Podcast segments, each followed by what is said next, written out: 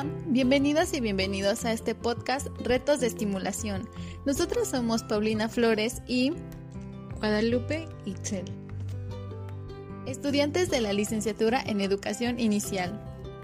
Hoy vamos a platicar acerca de un tema sumamente importante, el cual me imagino que algunos de ustedes ya lo habrán escuchado. Y sí, hablaremos sobre la estimulación temprana. Primero daremos una pequeña definición acerca de este, en donde diversos autores como Terre en 1999 lo define como el conjunto de medios, técnicas y actividades con base científica y aplicable en forma sistemática y secuencial que se emplea en niños desde su nacimiento hasta los 6 años, con el objetivo de desarrollar al máximo sus capacidades tanto cognitivas, físicas y psíquicas. Permite también evitar estados no deseados en el desarrollo y ayudar a los padres con eficacia y autonomía en el cuidado y desarrollo del infante. Ahora, pasando a la importancia, para algunos autores, como en este caso Sánchez en 2011, afirma que la práctica temprana es muy importante en el niño, ya que posee una vía de entrada por los sentidos visual, auditivo, táctil, gustativo y olfativo, pues hará que llegue a las neuronas y descargue de ellas pequeñas dosis de carga positiva, y con los ejercicios y actividades se ha de estimular unas capacidades que son para el niño los pilares del desarrollo tanto intelectual, físico y social. Bolaños, en 2003, destaca que la estimulación temprana es un proceso de aprendizaje significativo. Despierta en los padres y educadores la sensibilidad de descubrir en el niño su interés y motivación. Se presenta en los pequeños a través de juegos y actividades lúdicas para que ellos disfruten del proceso de enseñanza-aprendizaje de una forma divertida. Ahora bien, los aspectos de la estimulación temprana son tres. Número 1. Administración del ambiente o registro, que favorece el progreso general del infante y estos pueden ser salud, prosperidad física y emocional. General cognitiva. Número 2. Los estímulos. Ardila 2001 es un cambio de energía en el ambiente físico que actúa sobre el organismo y desencadena una respuesta. Número 3.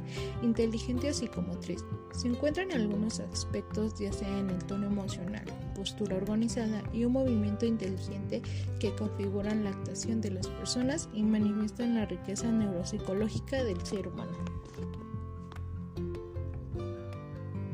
Por otra parte, Zúñiga en 2007 promueve que la estimulación oportuna va de acuerdo al estímulo constante que reciba el infante, si le agrada o no.